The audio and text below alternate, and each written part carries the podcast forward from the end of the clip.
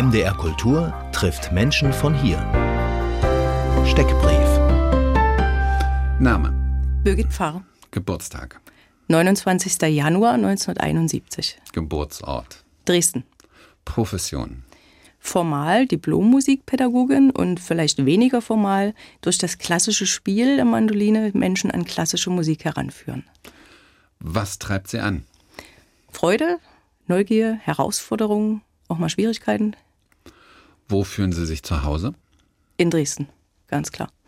Welche Musik hat Sie jüngst berührt?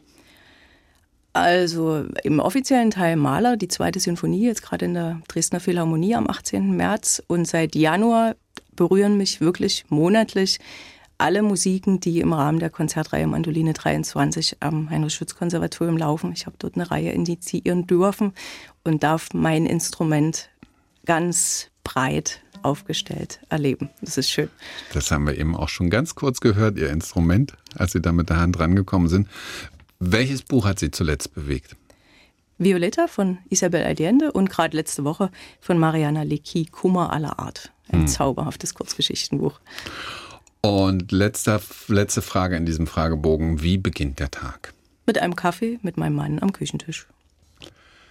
Es ist Ihnen bestimmt recht, wenn wir mit dem Instrument, was Sie da auch schon so liebevoll im Arm haben, wenn Sie mit dem Instrument des Jahres, wenn wir damit beginnen. Also Sie haben eine mit. Ich habe eine mit. Meine habe ich mit. Ja, eine Markus Dietrich aus Erbach. Markus Dietrich, jetzt nicken alle und sagen, klar, Markus Dietrich aus Erbach, klar. Kennt oder, jeder. Kennt jeder, oder ist, ist dazu noch ein Wort zu sagen? Also, das ist eigentlich eine Gitarrenbauerfamilie aus dem Musikwinkel im Vogtland. Und die machen auch sehr viele historische Instrumente und sind in ihrer Klangart sehr dem Lautenbau natürlich nahe und das gefiel mir für das Mandolinspiel. Und deswegen bin ich mit meinen Instrumenten schon eine ganze Reihe von Jahren bei Dietrichs verbunden. Nun ist das Radio ja blind. Also was, wenn ich die Augen zumache und so blind bin wie ein Mikrofon, wie, wie sieht diese Mandoline aus, die Sie hier gerade so zärtlich im Arm haben? Also sie hat einen mandelförmigen Korpus. Vielleicht, daher kommt ja auch wirklich der Name ein Stück mit. Mandoline, Mandeline. Von Mandel? Genau, ein Stück ist das tatsächlich dem entlehnt. Und sie hat einen schönen polierten Bauch, hat eine Decke, in die hier auch eine Spielplatte eingearbeitet ist, ein sehr schön verziertes Schallloch, einen relativ breiten Korpus, damit der, die Bässe ganz gut mitkommen. Das ist ja immer so ein Wechselspiel, Bässe oder die Höhen mehr. Ja, und dass sie ein bisschen lauter wird, aber sie bleibt natürlich ein leises Instrument. Und den ganzen oberen Teil, der da glänzt und so, den haben Sie bisher, also über dem Hals und so, den haben Sie bisher noch gar nicht erwähnt? Den naja. sehe ich selbst bei geschlossenen Augen. ja, die Mandoline hat natürlich einen Hals. Sie hat auf dem Hals das Griffbrett mit den vielen Buntstäben und sie hat einen Kopf. Und der Kopf ist hier auch sehr schön durchbrochen gearbeitet hm. von Markus. Also es ist schon ein feines Meisterinstrument. Und alles ist irgendwie kürzer und zarter als bei der Gitarre? Anders. Also die Mensur ist kürzer, mhm, natürlich. Sie genau. ist ja auch höher ja, als, ja. als die Gitarre. Ne? Damit sind die Abstände der Bünde enger, aber wiederum muss man flexibler greifen als bei der Gitarre, wo die Hand etwas starrer stehen kann an den Bundstäben.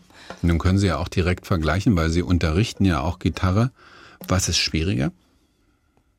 Das kann man so nicht sagen. Die sind so unterschiedlich, diese Instrumente, dass jedes seine eigenen Schwierigkeiten bietet, würde ich sagen. Na, also, dann, dann lassen Sie uns über Schwierigkeiten reden. Also bei der Mandoline ist es ganz klar die Kraft, die Sie bringen müssen aufs Griffbrett, wenn Sie das klassisch spielen, das Instrument, weil Sie unwahrscheinlich stark drücken müssen. Das sind Stahlseiten und dann auch noch doppelchörig. Das heißt, Sie haben eine Menge Druck drauf, der über den Schultergürtel wunderbar in die andere Hand übertragen wird, wo man das Plättchen hält und was natürlich dann immer noch gleich den Krampf der, der Greifhand mitmacht. Und als Lehrer ist die Aufgabe, das zu lösen, also diese Hände voneinander zu lösen. Sie haben das eben gezeigt, dass es also über den Schultergürtel in die andere Hand geht und das ist etwas, was automatisch passiert, wo ja. Sie aber in der Lehre darauf achten, dass das nicht passieren soll. Und Sie haben auch Krampf gesagt. Wahrscheinlich ist Krampf beim Musizieren sowieso nicht die Idee. Ne? Nee, aber es ist schon ein kraftvolles Spiel, was Sie brauchen. Mhm, und mhm. das in die richtige Richtung zu lenken, ist also meine Aufgabe natürlich jeden Tag mit den Schülern gemeinsam das zu probieren. Wie sehen, wie sehen Ihre Finger aus von der Hand, die das macht? Von der Hand, die greift, die Ja. hat schöne Hornhaut. Die Krafthand. Ja, die hat vorne auf den Fingerkuppen doch eine, eine gute Hornhaut drauf. Und das ist auch immer lustig, wenn die Kinder kommen, wenn sie noch klein sind. Da ist ja nichts mit Hornhaut. Die sind ja ganz blank. Und ja, Mandoline tut am Anfang weh. Das Echt? wäre gelogen, wenn man das anders sagt. Blutet es auch manchmal? Also bei mir hat es noch nie geblutet, nein. Aber das kommt vielleicht darauf an, wie viel man übt. Keine Ahnung. Also die Kinder beschweren sich nicht bei Ihnen, oder? Nein, also die sind schon mal jammerig dabei und sagen das, ne? Und dann muss man halt sagen, ja. kommt, mit Üben wird's besser. Dann merkt man das irgendwann. Dann ist man irgendwann auch stolz, dass man es schafft. Was haben Mandolinistinnen und Mandolinisten, was haben die für einen Ruf unter Musikern? Die Frage ist gemein. Weil, also meine persönliche Wahrnehmung ist, dass es, ein, also ich sage mal vorsichtig, kein Ruf ist vielleicht noch das Neutralste oder nicht immer so den allerbesten. Also ich durfte mal in der Landesbühne Sachsen den Don Giovanni spielen und da kam hinterher ein Musiker des Orchesters und sagte, oh, Mandoline kann man ja sogar Legato spielen. Und da habe ich dann tief eingeatmet und gedacht, ja, ja, man kann es, wenn man es kann. Das war so ein bisschen von oben herab dann, ja? Dort bei ihm nicht, der hat das wirklich mit, also das war, war ein schön auf Augenhöhe. Ach so, Das okay. war okay, ja. Und im Don Giovanni saßen Sie mit der Mandoline. Ja, das ist eine der wichtigsten Nummern für die klassische Mandoline. Hat Mozart das Instrument bedacht mit einer Arie. Und ist jetzt über den Ruf schon alles gesagt? Oder sind wir noch so im Höflichen geblieben oder so? Also ich hätte von einem Kollegen, der sich mit der Fuchsszene auskennt, bei dem habe ich heute das Wort Eierschneider gehört. Wunderbar, ja. Und Genau. also nicht gehört, ich habe es gelesen und habe gedacht, das sage ich auch mal. Ich habe keine Ahnung davon, aber ich sage auch mal Eierschneider. Das ist was, warum finden Sie Eierschneider wunderbar? Für mich klang es so ein bisschen ganz schön Herablassend. respektlos vielleicht. Ich habe es versucht, freundlich zu sagen. Uns trifft das sehr. Das Echt? muss ich schon, ja, uns trifft das sehr. Es gab im, im November eine Kritik oder eine Einleitung in das Instrument des Jahres und da hat der Chefredakteur Kultur von der LVZ Leipzig einen Artikel geschrieben und der war nicht nett. Den fand ich also sehr herablassend uns gegenüber und der hat auch die Menschen bei uns im Orchester insbesondere stark getroffen. Die geben sich nur alle Mühe, wirklich das Instrument gut zu spielen. Und ja, es gibt das Küchengerät Mandoline. Kann man ja nie wegreden. Ne? gibt viele Dinge. Wir haben auch für das Küchengerät Mandoline in Trossing an der Bundesakademie damals für die damalige Professorin eine Anleitung zum Spielen verfasst in unserer Abschlussarbeit. Da, Habe ich in guter komm, Erinnerung. Ich komme gerade gar nicht mit. Das Küchengerät Mandoline? Ja. Kennen Also- Sie nicht? Nee. Nee, ist wirklich ein Eierschneider. Okay, und der Markenname ist Mandoline. Also es gibt Unterschiede, aber das, das Teil als solches heißt Mandolin. Ich habe auch keins zu Hause. Ich habe Mhm. nur die richtigen Mandolinen zu Hause. aber wenn man das falsch verwendet, kann das schon sehr erniedrigend wirken. Auch nochmal zum Verständnis, also von welcher Position geht denn die Herablassung aus? Wo kommt die denn her? Gibt es irgendein Argument, was sie wirklich getroffen hat oder ist es der Ton oder was ist es? Viele Sachen. Ich denke, das allermeiste ist Unwissenheit, weil es einfach so selten gespielt wird, weil es wenig gehört wird, weil es wenig bekannt ist. Uns begegnen immer wieder, wenn wir Konzerte spielen, dass hinterher Leute kommen und sagen, oh, das hätten wir überhaupt nicht gedacht, dass das so schön klingen kann. Und Mensch, das müsste man öfter hören. Oder wenn ich in der Orientierungsstufe den Kindern das Instrument zeige, kommen die Eltern, boah, das klingt ja schön. Und die Kinder nehmen es gerne in die Hand. Es liegt so gut. Da gehe ich auch sofort mit. Also wenn die so, wie sie dir in der Hand haben, dass es ja so ein schöner Gegenstand ist. ja, zum Wohlfühlen. Wie spielen sie den? Indem ich ein Plättchen in die Hand nehme und dann versuche, die Doppelseiten zum Klingen zu bringen. Also wo wir bei der Gitarre sagen würden, ein Plektrum. Ja, genau. Bei mir ist halt ein Plättchen. Also jeder hat so seine Eigenheiten. Ja. Ähm, Das ist ja letztlich nur die Verkleinerungsform von Plektrum. Aber bei mir sagen alle, ich sage zu allen, das ist ein Plättchen. Und dann können Sie mit dem Plättchen die Seiten zum Schwingen bringen.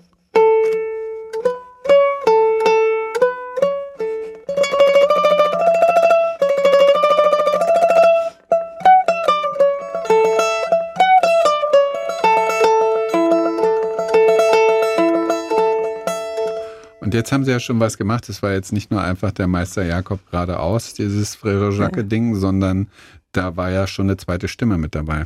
Genau, das ist das Schöne mit der Mandoline. Sie können, wenn Sie können, ich kann leider auch nicht alles so, aber Sie können immer auch begleiten. Sie können die Melodie herausstellen, eine Begleitung dazu spielen. Sie können akkordisch unterwegs sein, aber eigentlich trotzdem mit der Melodie unterwegs sein. Und am liebsten ist die Mandoline mir eigentlich, wenn man sie mit anderen Instrumenten zusammenspielt. Also mit anderen Menschen gemeinsam Musik macht. Weil was passiert da? Was ist der Unterschied zu der Solo-Situation? Man könnte ja auch sagen, die Solo-Situation ist die Virtuose, da blüht das Instrument und wird von niemand anders in den Schatten gestellt. Das Instrument, was, wie wir, wie wir es eben hatten, ja so oft nicht richtig ernst genommen wird. Ich glaube, das liegt ein bisschen daran, wenn man die Mandoline solistisch spielt, braucht es unheimlich großes Können, um alle Facetten abzubilden. Und das ist ein ewig langer Lernprozess, um das wirklich gut zu machen. Zumindest in meinen Ohren braucht das sehr, sehr, sehr lange. Und wenn Sie das mit anderen Instrumenten gemeinsam spielen, kann man zum Beispiel die Bässe von woanders holen und kann die Mitten noch ein bisschen dazu nehmen und es wird einfach fülliger im Hören. Und Sie haben das jetzt mit der Schwierigkeit gesagt und ich bin ja schon einmal gescheitert beim Vergleichen, also Gitarre und Mandoline. Aber wenn Sie das mit der Schwierigkeit betonen und das mit anderen sehr viel gespielten Instrumenten, die es im Orchester gibt, vergleichen, was sagt man auch unter Kollegen an der Musikhochschule oder an, an am Konservatorium jetzt, an der Musikschule? Der Vergleich der Schwierigkeit, kann man das irgendwie festmachen? Festmachen, denke ich mal, kann man das nie. Aber wenn mich Eltern dazu Na, fragen. Festmachen, ein blödes ne? Wort, andeuten. Ne? Ja, wenn Eltern fragen. Genau, genau, wenn mich Eltern danach fragen, dann vergleiche ich es tatsächlich mit dem Violinspiel. Und das maße ich mir jetzt deshalb an, weil ich auch selber Geigenunterricht genommen habe, weil ich genau das wissen wollte, wo dieser Unterschied liegt. Und auf einer Violine können Sie zum Beispiel relativ einfach ein Legato herstellen, also die Töne verbinden. Das ist das, was der Mandolinist mühsam über Jahre lernen muss, Töne zu verbinden. Zeigen Sie Ne, es mal ganz kurz. Ja, ich kann natürlich jetzt ein Legato zeigen. Aber wenn das ein Kind spielt,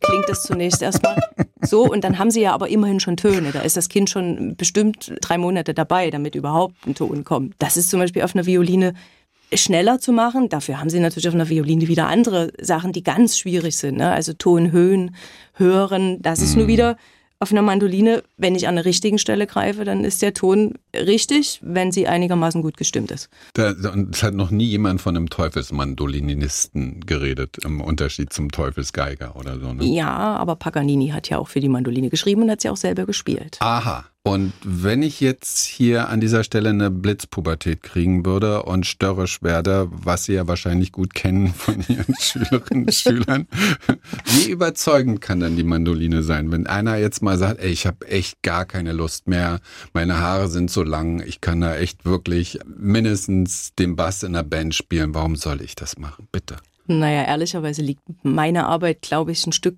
vor der Pubertät. Also ist meine Hoffnung. Ich möchte die vorher bekommen in der Begeisterung für das Instrument. Weil das ist schon eine schwierige Phase, wobei das wahrscheinlich bei allen Instrumenten im Zweifel eine schwierige Phase ist. Und wenn ich sie vorher habe und wenn ich sie vorher auch in die Gemeinschaft integrieren konnte im Orchester, dann ist die Phase nicht so schwer. Und wenn sie dann trotzdem gerne in den Unterricht kommen, wo man ja doch das eine oder andere dann eben machen kann, dann ist schon viel gewonnen. Und wenn sie dann durch die Phase durch sind und immer noch am Instrument geblieben sind, dann ist es schön. Ich schmunzel, weil ich Ihre Leidenschaft spüre dafür.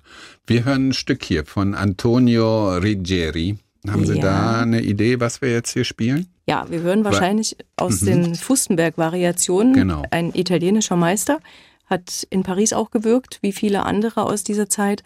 Und es wird von Charlotte Kaiser gespielt. Und das ist eine mir sehr lieb gewordene junge Frau, die in Saarbrücken studiert und, finde ich, zauberhaft Mandoline spielt. Und lieb geworden heißt, weil es war auch eine Schülerin von Ihnen, oder? Nein, Charlotte war keine Schülerin von mir. Die habe ich mal auf einem Bundeswettbewerb kennengelernt und sie hat dort von Raffaele Calace ein Stück gespielt, was ich bis dato ein fürchterliches Stück fand. Und sie hat das so gespielt, dass ich gedacht, oh, ist doch ein schönes Stück.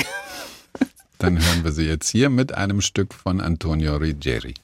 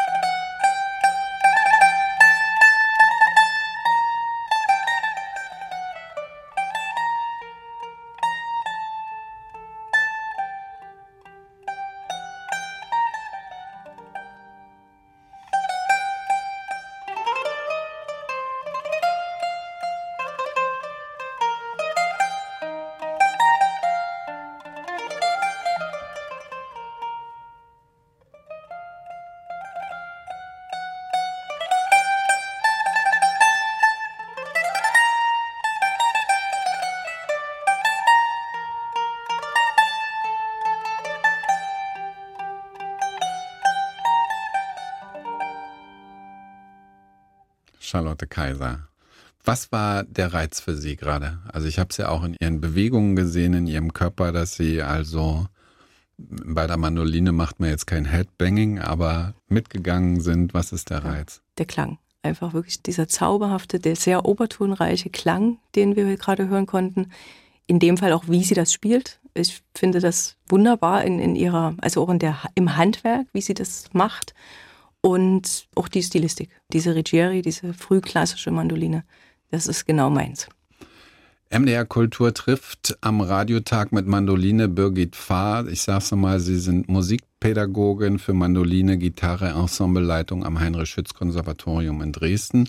Sie sind 1971, hatten Sie uns auch schon verraten, in Dresden geboren, in Dresden groß geworden, immer in Dresden geblieben. Sie haben Dresden eben auch schon gelobt, da bin ich sehr gerne. Ist Ihnen das auch schon mal aufgefallen, wie wichtig Dresden in Ihrem Leben ist?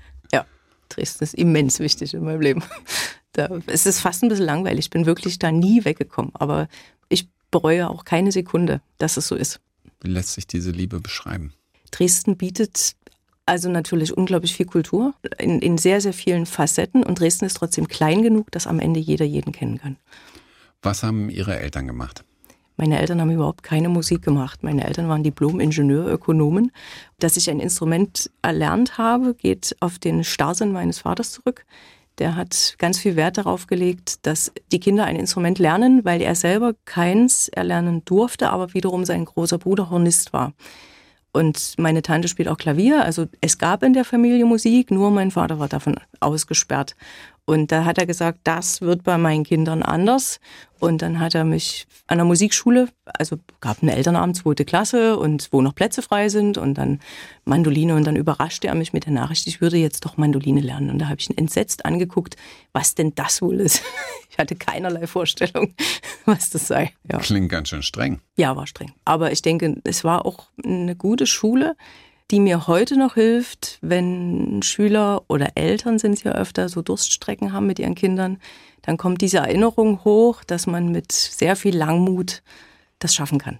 Sehr viel Langmut, übend, gehorchend. Übend vor allen Dingen. Also immer wieder dranbleiben, immer wieder nicht aufgeben, sondern wirklich üben, ja. Und vor allen Dingen als Eltern diese Funktion erfüllen. Komm, wir setzen uns jetzt hin. Also das war nicht immer friedlich, ne? Wir haben uns sehr gestritten dabei. Ich habe eine A-Seite zum Reisen gebracht. Das ist meine schärfste Erinnerung in dem Prozess. Wie haben Sie das hingekriegt? Mit Wut. Dafür braucht man schon eine ganze Menge Kraft. Ja, da muss man schon reintreschen. Ihr Vater verfolgt, was Sie machen? Ja. Und wie zufrieden ist er jetzt mit Ihnen? Ich hoffe, ein bisschen.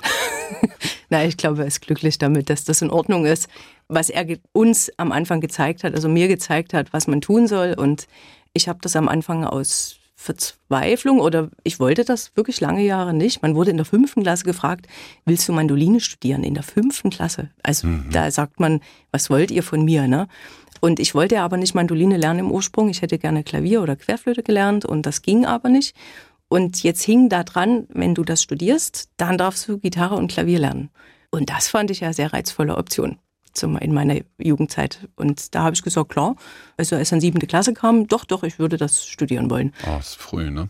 Auch sehr früh, ja. Und aber so früh wussten Sie, dass es, dass es auf jeden Fall Musik sein sollte. Also ich war irgendwie, glaube ich, in der fünften Klasse gerade noch bei Fischzucht, irgendwie Binnenfischer werden oder so. Naja, witzigerweise, ich wollte immer Lehrerin werden. Ja. Das wusste ich wirklich schon ganz lange, ja. Und mhm. womit ich jetzt Kinder quäle, das war mir eigentlich nicht so wichtig. Und es hat Sie haben das mit dem Quälen gesagt. Ich habe das vorhin mit dem Gehorchen gesagt. Und Sie haben den Vater erwähnt, der das so, so streng mit Ihnen durchgesetzt hat.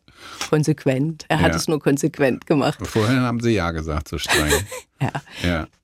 Na, im Sinne von wirklich dranbleiben. Also diese Strenge war schon wirklich da, zu sagen, du übst. Wie, wie passt denn das heute in die Zeit? Hm, schwierig. Das Konsequentsein. Sehr schwierig. Also ich denke, dass ich ganz häufig in Familien also sehr dicht auch an den Eltern dran bin im Sinne von Vorbild. Also so einer meiner Sprüche zu den Eltern ist gerne, wenn Sie das Zähneputzen mit den Kindern so diskutieren, wie Sie das Üben diskutieren, müssen Sie schnell zum Zahnarzt gehen. Ja, üben ist eben wie Zähneputzen. Das macht man halt jeden Tag und niemand erwartet, dass Zähneputzen Spaß macht. Weil Sie das auch so erleben, dass Kinder sehr viel schwere Sachen gefragt werden. So könnte ich es ja mal formulieren. Also wenn Sie sagen, dieses Diskutieren, dass Kinder selber entscheiden müssen. Ja. Ich denke, man macht es Kindern dort manchmal viel zu schwer. Es ist mhm. viel, für Kinder manchmal viel leichter, wenn man denen eine Richtung gibt.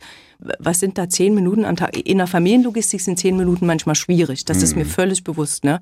Aber trotzdem sind zehn Minuten am Tag möglich, weil das Zähneputzen ist ja auch möglich. Und wenn ich eben so ein Instrument einigermaßen leidlich mal irgendwann beherrschen möchte, muss ich das eben einfach so machen. Und dieses Wissen darum, dass das so ist, das habe ich, das haben meine Kollegen an der Schule und das haben Eltern aber nicht unbedingt immer. Worüber beschweren sich denn Eltern bei Ihnen? Also über Sie. Was ist eine beliebte Kritik an Ihnen? Hatte ich kürzlich, also im November ereilte mich diese Kritik, ich solle sozusagen Plasteseiten nehmen, das würde dem Kind zu weh tun. Also ich soll es dem Kind leichter machen. Das fällt mir schwer. Ja, es hat auch was mit Durchbeißen zu tun und gerade weil das eben auch mal weh tut am Anfang. Also ja, auf der anderen Seite war ich jetzt zum Mandolinsymposium in Thüringen und da hat eine Kollegin ein Instrument dabei gehabt, wo praktisch plastbeseitete Mandoline war. Das tut den Kindern nicht so weh, aber es klingt eben fürchterlich und da bin ich erstmal wieder weggekommen davon. Dachte mir, also ich bin ja für Experimente schon offen, aber das hm, habe ich erstmal wieder abgewählt. Das ist verrückt, wenn Sie das so sagen, wenn das jetzt nur so aufgeschrieben wäre und ich würde das so lesen. So mit dem leichter machen und das so wird's aber nichts und man muss sich schon mal anstrengen und so, da würde ich irgendwie denken, Gott, vor der würde ich mich fürchten, würde ich mich. Mhm. Aber jetzt sitzen sie mir gegenüber und dann äh, die Seiten wären nicht weicher, aber das Bild von ihnen wird weicher dadurch, dass sie es so beschreiben. Ich weiß nicht, mhm. wie es draußen ankommt. Man sieht sie ja nicht.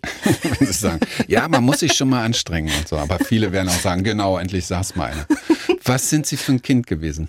Ich glaube, ein ganz langweiliges, gehorsames Kind. Ich habe, glaube ich, immer schon mein Leben gern gelernt. Und das ist vielleicht eher ungewöhnlich. Also ich habe in der Musikschule gelebt. Wirklich ganz viel meiner, meiner Kindheit in der Musikschule verbracht, von Montag bis Freitag. Ich war also über Jahre jeden Tag dort.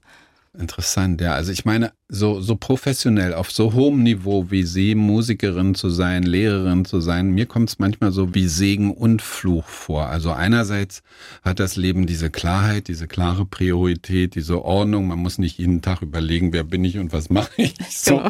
Andererseits gibt es aber doch ja auch die Gefahr, dass dieses sich so konzentrierte Leben, dass es vielleicht auch eng werden kann, dass man ringsherum nicht so viel mitkriegt. So, wie sehen Sie sich selbst da? Ja, die Gefahr besteht. Das versuche ich auch für mich immer wieder wahrzunehmen und habe aber das Riesenglück, dass ich einen Mann habe, der sich seit vielen Jahren, also seit wir uns kennen, mit Aufnahme von Musik und mit Technik beschäftigt. Und das wiederum eröffnet mir diesen, diesen Raum auch woanders zu hören. Also ich bin zumindest in meiner Musikschule, denke ich, behaupten zu dürfen, in allen Fachbereichen irgendwie hörend mit unterwegs und bekomme mit, wie die Musik woanders gemacht wird, welche Musik es dort gibt. Also Klavier, Symphonieorchester, die Streicher, die Bläser. Mein Sohn hat Horn gelernt, die Akkordeons, der andere Sohn hat Akkordeon gelernt. Und dadurch, dass Thorsten dort so viel aufnimmt, habe ich ja das große Glück, zu Hause alle Konzerte dann nochmal hören zu können, wenn die dann bearbeitet ich werden. Ich lache doppelt. Und ich lache einmal über dadurch, dass Sie es so schön sagen, dass Thorsten das so macht. So, das ist meine eine Freude. Die andere, mein anderes Lachen ist aber auch eins, ich frage so danach, wie es ist, über den Tellerrand hinauszuschauen und Sie fangen von Musik an. Also der Tellerrand der Musik. ja. So. Und ich hatte ja zwischendurch zum Beispiel eben voller Respekt, muss ich nochmal dazu sagen, die Binnenfischerei zum Beispiel erwähnt.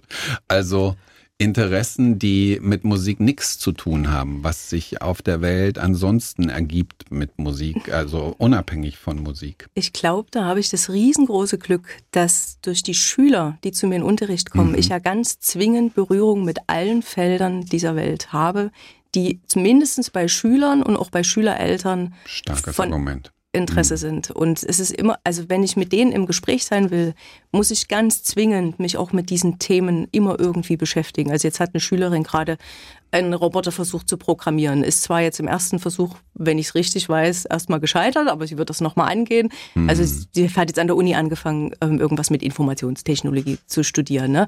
Eine Schülerin hat Elektrotechnik studiert, davon verstehe ich jetzt wenig, aber trotzdem ist es spannend, sich mit denen drüber auszutauschen und zu hören, was die da machen. Und auch was die Eltern, wo die beruflich unterwegs sind, das ist ja schon sie, wichtig. Sie kriegen ja viel mit von den Familien einfach auch, ja. weil sie haben ja auch Dinge mit denen auszutragen und so und kriegen ja viel Persönliches einfach über ja. die Zeit mit.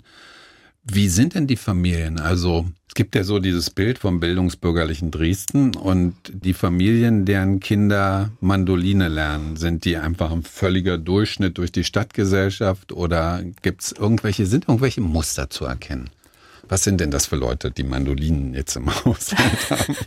Wenn sie sie im Haushalt haben, ist es ja schon besser als auf dem Dachboden oder im Keller, wo ja die mhm. meisten mhm. Mandolinen lagern. Ne? Nein, ich denke, dass ich in unserem Fachbereich vielleicht wirklich ein, ein sehr breites Spektrum habe von Dresdens Bevölkerung. Natürlich immer noch recht ausgewählt, weil ja doch nicht alle Eltern ihre Kinder zur Musikschule bringen. Aber was ich in meinem Fachbereich besonders wenig habe, sind Musikereltern weil das Instrument schon sehr besonders ist und nur wenige Musikereltern diesen Schritt gehen, dass ihr Kind also Mandoline lernt. Ist ja verrückt, oder? Weil in ja. der Geigenklasse ist es ganz anders. Völlig anders. Die haben eine ganz andere Elternklientel. Halt mich fest. Wie groß ist der Unterschied Musikschule in der DDR zur Musikschule heute? Ganz groß. Ein Riesenunterschied. So viele Worte kann ich, habe ich gar nicht zur Verfügung. Zu DDR-Zeiten gehörte die Musikschule zum Bildungssystem. Das war schon daran erkennbar, ist jetzt ein blödes Argument, aber die Lehrer wurden einfach wie Lehrer auch bezahlt, waren angestellt und haben praktisch wie Lehrer in allgemeinbildenden Schulen ihr Geld verdient. Die Unterrichtsbelastung war geringer und das Selbstverständnis, dass man etwas leistet, war natürlich auch weit ausgeprägter, als es heute ist, wo es eher Musikschule häufig mal in so eine Spaß, Bespaßungsrichtung geht was sehr, glaube ich, daher kommt, dass in den westlichen Bundesländern Musikschulen eine andere Historie haben. Also dort ist es eher so verankert, dass der Unterricht, wo man das Instrument, sagen wir mal, richtig in, ne, lernt, das passiert ganz häufig außerhalb von Musikschulen, ist also an Musikschulen nicht so verortet. Und Weil das war Privatlehrer sind oder wie? Ja, die Geschichte ist da einfach anders. Also an den ehemaligen DDR-Musikschulen war klar, das Instrument lernt man hier qualifiziertes Laienmusizieren wurde okay, das es war also beschrieben. stärker zweckorientiert? Na, zumindest so, dass man das Instrument versucht, sehr gut auch im Handwerk und im musischen Ausdruck spielen zu lernen. Also es war mhm. wirklich das mhm. Ziel des Unterrichts. Da sind schon Sachen passiert, die man auch nicht immer gut fand. Also weil Zugänge waren begrenzt. Es gab ganz klare Prüfungsvorgaben. Wenn man die Leistung nicht brachte, musste man sich dann wieder woanders kümmern. Also wie ja, im also, Leistungssport auch? Ja, in, in diese Richtung schon so ein, so ein Stück. Wobei eben so ein Instrument lernen hat ja auch was mit Hochleistungssport zu tun. Ne? Aber Doping bringt nichts. Nee, habe ich auch noch nie probiert. Nun machen Sie das so viele Jahre. Wie, wie haben sich die Kinder verändert? Also wie passen Mandoline und die Klischees zusammen, dass die Kinder heute so digital zerstreut sind, sich nicht mehr bewegen, so viel auf dem Plan haben, von ihren ambitionierten Eltern so angestrengt werden? Äh, das, das, Schlimmste ist eigentlich das mit den vielen Sachen, die die auf dem Plan haben, weil das macht es dem Lehrer schwer, einen Stundenplan zu entwerfen, wann die Kinder mal in die Musikschule kommen können. Und auch die Veränderung in der Schule, dass also so weit in den Nachmittag hinein Schule stattfindet und wir eigentlich unseren Unterricht gar nicht mehr gut unterbringen können. Das ist problematisch. MDR Kultur trifft mit der Musikerin, mit der Musiklehrerin Birgit Pfarr, die Mandoline spielt und in Dresden unterrichtet. Und wir hören wieder ein Stückchen Mandoline. Ich habe hier nur, ich habe einen Computer her, der nur meinen Ablauf zeigt. Ich habe hier Graf Schmidt. Ja, Christopher Graf Schmidt, Outlaw. Und wir hören ein relativ kurzes Stück in sinfonischer Besetzung. Ein Orchester, also Bundinstrumentorchester des Heinrich Schütz Konservatoriums mit Gästen, Mandolinata Karlsruhe, was heißt, in der Aufnahme sind die nicht dabei, aber entstanden ist es für ein sinfonisches Projekt. Sie sprechen so schnell, wie Sie Mandoline spielen. Das hören wir jetzt. Ja.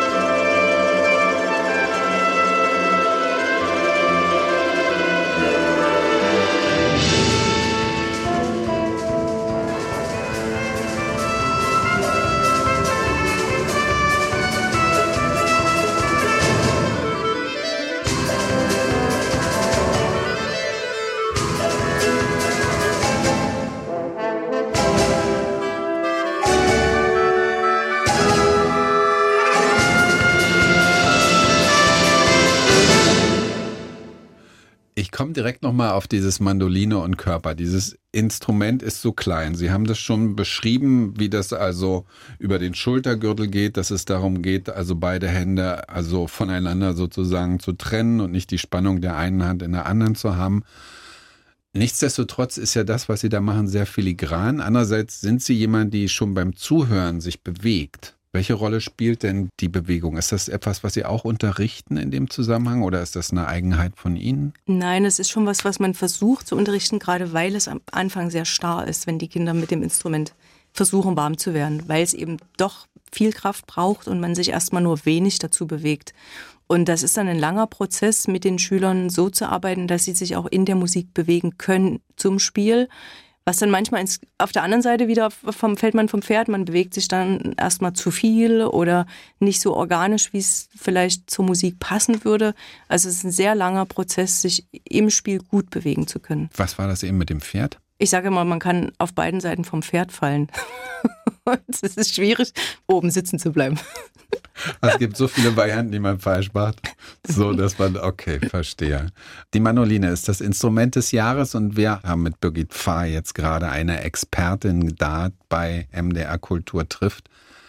Lassen Sie uns ein bisschen über den Kontext reden. Der Star der Mandoline ist Abi Abital. Er unterstützt die Aktion Mandoline des Jahres, unterstützt er auch. Wenn Sie ihn hören und ihn spielen, sehen, was fällt Ihnen als Kollegin ins Auge? Also neutral gesagt, finde es wunderbar, wie er das Instrument in die Welt bringt. Das ist total gut. Er macht es auf seine ganz eigene Art und er ist völlig frei von dieser einen Szene, die es so in Deutschland auch gibt, wie die klassische Mandoline gespielt wird. Wenn man jetzt auch Richtung Hochschule Wuppertal guckt, da gibt es also so eine Szene, wo man sagt, so muss man es spielen. Und er setzt sich da einfach ich bin mir gar nicht sicher, ob er weiß, dass es diese Szene gibt. Er macht es eben einfach nicht. Er macht es anders und er macht Musik. Und das finde ich wunderbar. Was ist denn dieses anders? Also was macht er denn anders? Also er benutzt eben nicht dieses eine Plättchen, was möglichst alle benutzen sollen, sondern er hat seine, er hat noch eine andere Form der Mandoline. Er hat also seine, seine Kehrmann-Mandoline, die ja auch in Deutschland eher wenig gespielt wird, wobei sich das, glaube ich, durch dieses Jahr jetzt auch so ein bisschen umkehrt. Also ich habe jetzt schon immer mal den einen oder anderen gesehen. Wollen wir da gerade mal ein bisschen Ordnung machen? Kehrmann Mandoline, also was gibt es da? Ganz kurz der Überblick. Also ich weiß, es gibt die bauchigen, gibt die flachen. Das ist sozusagen genau. die, die Basis, der Basisunterschied. Aber jetzt bringen Sie hier ein Wort rein. Kermann Mandoline. Ja, ja, Kermann ist der Instrumentenbauer der okay. Mandoline von Avi Avital. Mhm. Und Deutscher? das ist, nein, kein deutscher Israeli. Okay. Ich hoffe, mhm. ich recht habe, ja. Das ist eher ein Flach, Bau, ziemlich groß und ziemlich laut, glaube ich auch, wenn, wenn er spielt. Klar, in den großen Konzertsälen will er ja auch tragen. Er macht vieles anders, aber er macht Musik und das ist schön. Wie ist denn das historisch? Also stimmt es, dass die Mandoline historisch auf jeden Fall eine lange Phase hatte, wo sie ein arme Leute-Instrument gewesen ist? Also das, denke ich mal, ist eher der neueren Zeit zuzuordnen, denn die Mandoline ist ja an sich sehr viel älter. Ne? Also die, die frühklassische Mandoline so um 1730, die neapolitanische verortet, die Barockmandoline vielleicht sogar noch davor und dann gab es so Parallelentwicklungen. Woher die neapolitanische kommt, ist nicht so ganz, also dass sie natürlich aus Neapel kommt, sagt ja schon der Name, mhm. aber warum sie sich nur ausgerechnet so entwickelt hat, das ist nicht ganz nachgewiesen. Aber zu der Zeit war sie kein Instrument von armen Leuten, sondern wurde am Hof gespielt. Essen Sie gerne Pizza? Ja. Neapel, ja. Ich war aber noch nie da. Echt nicht? Nee, noch nie. Weil Dresden sie nicht loslässt? Nee, es hat sich einfach irgendwie noch nie ergeben.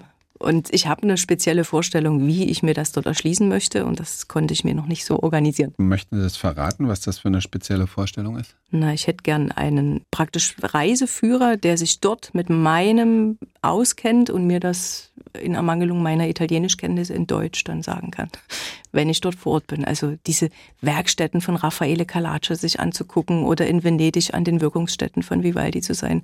Aber immer in Bezug auf mein Instrument. Und denjenigen habe ich aber noch nicht gefunden, der das weiß. Und haben Sie Informationen, wie präsent Ihr Instrument dort ist in der Gegenwart? Also schon allein, dass es die Werkstätten noch gibt, finde ich ja sehr bezeichnend. Und ich weiß, dass die Instrumentenmuseen natürlich auch die alten Instrumente beherbergen, die Bibliotheken haben, die ganzen alten ähm, Manuskripte.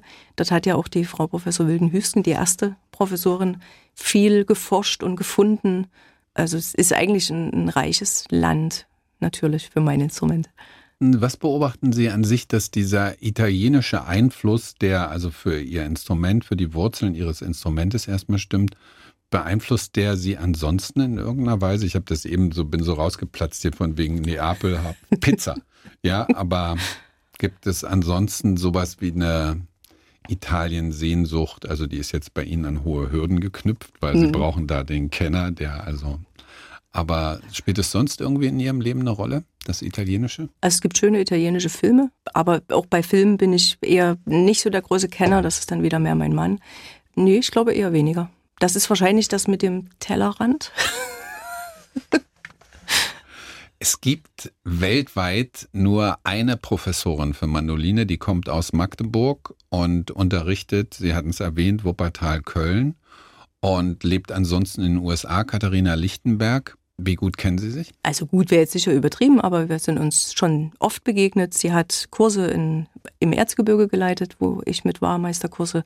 Eine Schülerin studiert bei ihr, eine Schülerin war Jungstudentin bei ihr. Und zu Wettbewerben begegnet man sich auch immer, immer wieder. Und jetzt beobachte ich jetzt hier hinter der Scheibe, jetzt gab es einen kleinen Aufstand, weil ich bin in unser Gespräch so verstrickt und ich sehe plötzlich Gesten, die so zeigen, Sie soll mal endlich was spielen. So würde ich das deuten. Würden Sie uns noch ein kurzes Stück hier, also nicht ein ganzes Stück, sondern einfach nur noch mal, dass wir live reinhören und Sie selber für diesen Augenblick hören? Na gut, kurzes Stück. Ist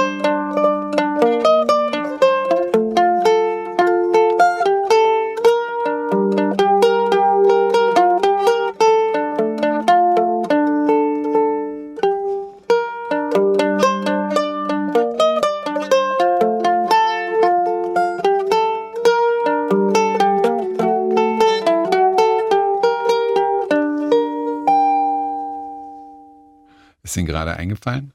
Nö, steht hier. Wie viele Bundinstrumentenorchester gibt es eigentlich? Oh Gott, die Frage überfordert mich. Gibt's? Also in Dresden gibt es eins. Und in Zwickau gibt es auch eins. Ja. In Nordrhein-Westfalen gibt es, glaube ich, ganz viele. Mhm. Und in Bayern gibt es wieder nur ganz wenige. Und in Baden-Württemberg gibt es wieder mehr. Aber insgesamt zu wenig. Als ich vorhin so nach Mandolinenorchester gefragt habe, war das sehr unqualifiziert? Nein, das ist mir auf jeden Fall ein sehr viel lieberer Begriff als der allgemein verwendete, den ich nicht sage. Weil Na, das ist jetzt blöd, weil ich kenne ihn nicht. Also, wenn Sie ZUPF zusammensetzen. Zupf. Ja, dann okay. kommen Sie zu dem Wort, was ich nicht mehr verwenden möchte, weil es immer so ein bisschen anrüchig ist. So werden die Orchester ja häufig genannt. Und für mich sind das aber Bundinstrumentenorchester, also Orchester mit Mandolinen, Gitarren, Mandolen, Bass. Natürlich das Orchester, was ich in Dresden mitleiten darf, ist ein herrliches Orchester.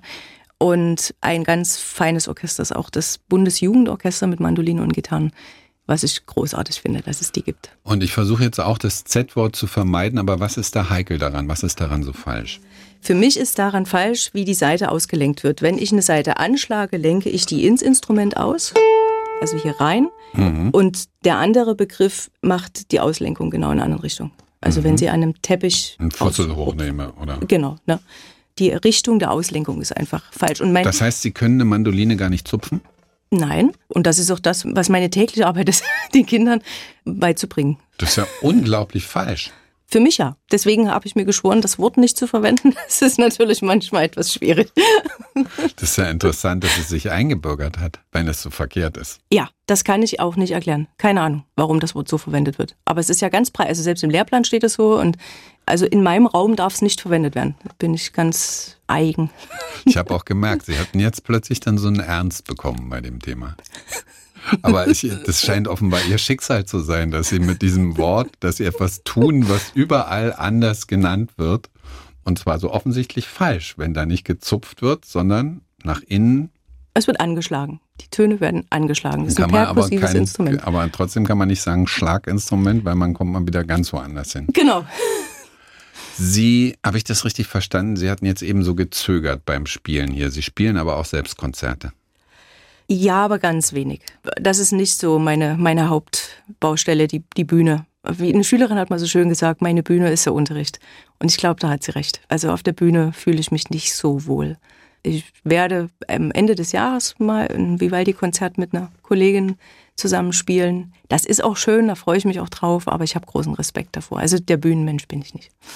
So angeguckt zu werden und die Nerven immer behalten zu mhm. müssen. Und wenn Sie aber, Sie haben ja vorhin schon gesagt, dass Sie also dirigieren und Bundinstrumentenorchester ist Ihnen ja auch nicht so lieb. Sie leiten das, aber da stehen Sie ja vor dem Orchester und da werden Sie auch angeguckt und Sie treten mit dem Orchester auf. Ja, das ist ja was ganz anderes. Also komischerweise ist das was ganz anderes. Außerdem ist das Publikum ja am Rücken und die Spieler, die vor mir sind, die sind mir ja total vertraut. Mit denen darf ich ja jede Woche arbeiten und Musik machen. Also das ist überhaupt kein Vergleich. Und natürlich, die retten mich ja auch. Also letztlich, wenn das gut einstudiert ist, kann ich auch zu Hause bleiben, die spielen dann schon trotzdem. Die Konzertmeisterin gibt den Einsatz und dann passt es schon. Wann kann man das das nächste Mal hören, das Bundinstrumentenorchester? Wie ist der offizielle Titel? Das Bundinstrumentenorchester des, des, des Konservatoriums? Also der ganz offizielle Titel Bundinstrumentenorchester des Eigenbetriebes Heinrich-Schütz-Konservatorium der Landeshauptstadt Dresden. Kurz Bio ist schneller. Und das Orchester selber spielt erst am 16. Dezember wieder. Aber durch die Konzertreihe gibt es natürlich ganz viel Musik mit Mandoline. Und im Sommer kommt das Bundesjugendorchester nach Dresden und nach Leipzig. Und das ist wunderbar. Das war MDR Kultur trifft mit der Diplom-Musikpädagogin, Mandolinenlehrerin, gelegentlich auch Mandolinistin, Birgit Fahr, in der Redaktion von Angelika Zapf und Dietmar Apitz. Ich bin Carsten Tesch. Nächste Woche bereiten wir hier dann langsam gedanklich die Buchmesse vor.